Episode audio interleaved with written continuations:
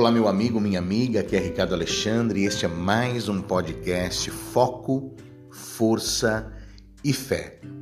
Hoje eu quero compartilhar com você sobre os principais inimigos dos nossos relacionamentos. Relacionar-se é uma grande competência. Saber se relacionar, se comunicar bem, sem dúvida, é uma competência fundamental para o nosso relacionamento afetivo, para a vida profissional, para a vida social e também para a vida espiritual. Existem alguns inimigos mortais que podem desconstruir a nossa comunicação e o nosso relacionamento com excelência. Podemos apontar que os três principais inimigos mortais dos relacionamentos são surdez emocional, egoísmo sentimental e o orgulho espiritual.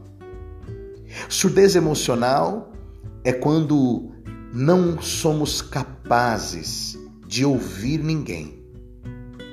Lembre-se, quando você estiver em uma conversa, coloque os teus olhos, os teus ouvidos na atenção do que aquela pessoa está dizendo.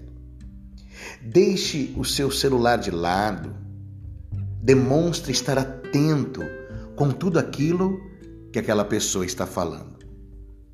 O egoísmo sentimental é quando não somos capazes de elogiar ninguém.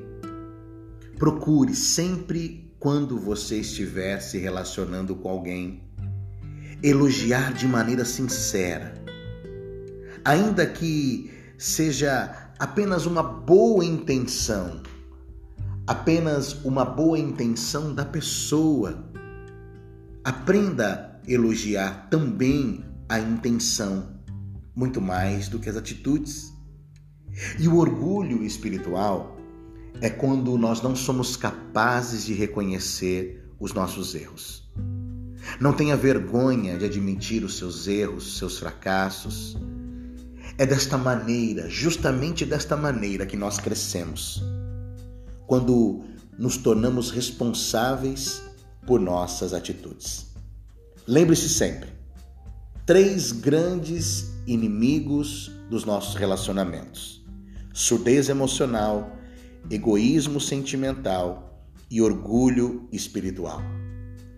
Ouça verdadeiramente as pessoas, esteja atento ao que elas dizem.